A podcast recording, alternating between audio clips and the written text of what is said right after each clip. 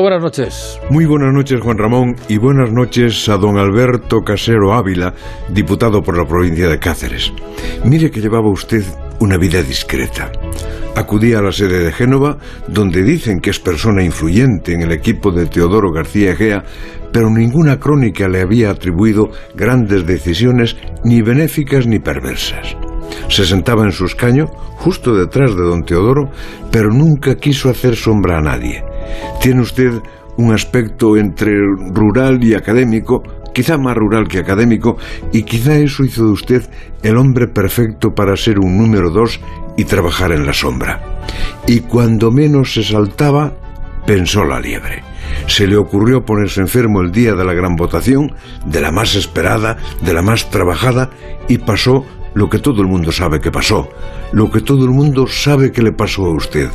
En la vida parlamentaria de la democracia española puede usted apuntar en su currículo que hay un antes y un después de Alberto Casero. En el antes, pequeñas cosas. La elaboración de la Constitución, por ejemplo, o las investiduras de todos los presidentes, o la derrota de Ibarreche, o la censura que tumbó a Rajoy. En el después, el error casero. Su equivocación, señoría. El gol en propia puerta, expresión que gustó mucho y se la quedó el gobierno. El autogol, que le dio la victoria a Yolanda Díaz cuando tenía la batalla perdida por la traición de los navarros de UPN como si esto fuera una guerra carlista. A usted le debe el gobierno de coalición ver aprobada su reforma laboral. Le tendrían que hacer un homenaje.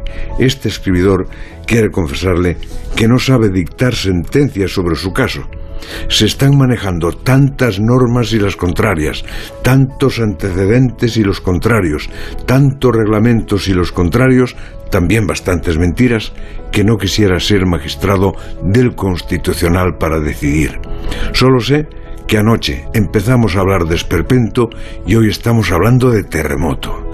Solo intuyo que el gobierno no está sentado hoy sobre una mayoría, sino sobre un error a usted debido.